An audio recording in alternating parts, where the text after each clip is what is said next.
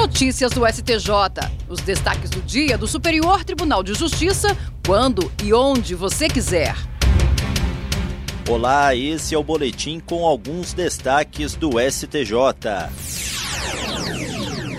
A Corte Especial do Superior Tribunal de Justiça estabeleceu que o reconhecimento da prescrição intercorrente não permite a condenação da parte exequente a pagar honorários advocatícios de sucumbência ainda que ela tenha resistido à extinção da execução. O caso analisado foram embargos de divergência opostos pelo Estado do Paraná contra acórdão da primeira turma do STJ, que o condenou a pagar honorários. Para a turma de direito público, nos casos de reconhecimento da prescrição intercorrente com oposição do credor, a verba honorária será devida por ele com respaldo no princípio da sucumbência. Nos embargos, o ente estatal apontou uma decisão da terceira turma no sentido de que a decretação da prescrição intercorrente, quando não são localizados bens penhoráveis, não afasta o princípio da causalidade em desfavor do devedor, nem atrai a sucumbência para a parte exequente. A Corte Especial do STJ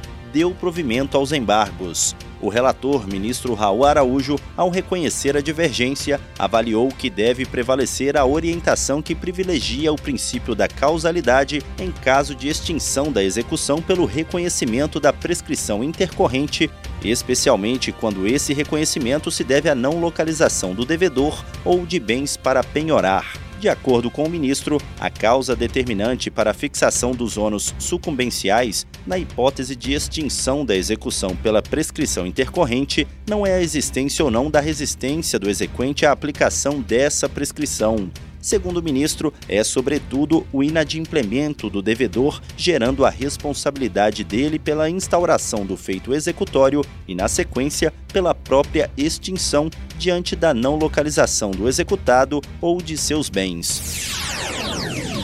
Por maioria, a quarta turma do Superior Tribunal de Justiça confirmou decisão do Tribunal de Justiça de São Paulo que declarou prescrita a ação de indenização por danos morais ajuizada pela família do jornalista Luiz Eduardo Merlino, torturado e morto nas dependências do DOI-CODE em 1971 durante a ditadura militar. Como réu, inicialmente, estava o coronel Carlos Alberto Brilhante Ustra, que comandava a unidade à época, mas ele morreu em 2015 e foi sucedido no processo pelos herdeiros. Agentes do regime relataram que após a prisão, Luiz Eduardo Merlino teria se suicidado. Porém, testemunhas confirmaram que ele foi submetido a espancamentos no doicode por ordem ou com a participação do coronel Ustra em sucessivos episódios de tortura, os quais resultaram na morte do preso político. A ação de indenização foi ajuizada pela companheira e pela irmã do jornalista em 2010, quando Ustra ainda era vivo. Ao reformar a sentença que condenou o coronel a pagar a reparação moral de 50 mil reais a cada autora da ação, o Tribunal de São Paulo entendeu que o processo foi iniciado quando já havia ocorrido a prescrição. No voto que prevaleceu no julgamento, a ministra Isabel Galotti afirmou que a súmula 647 do STJ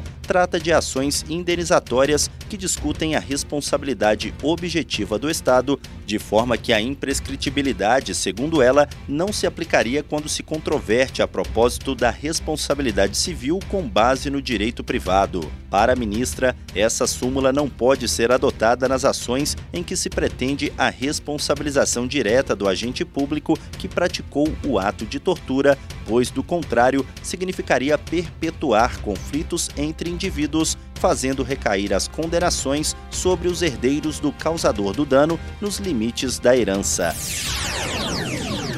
A terceira sessão do Superior Tribunal de Justiça estabeleceu que a restituição imediata e integral do bem furtado não constitui por si só motivo suficiente para a incidência do princípio da insignificância. Essa decisão foi tomada sob o rito dos recursos repetitivos e está cadastrada como tema 1205. Agora, ela vai servir de base para os demais tribunais do país quando julgarem casos semelhantes. Um dos recursos que representou a questão tratava de dois homens que foram condenados por furto na forma qualificada mediante concurso de pessoas por subtraírem 13 jogos de baralho no valor de R$ 439,87. O juízo de primeiro grau não reconheceu a atipicidade material da conduta e afastou a aplicação da insignificância. O Tribunal de Justiça de Alagoas manteve o mesmo entendimento por considerar a reprovabilidade da conduta e o alto valor dos objetos furtados.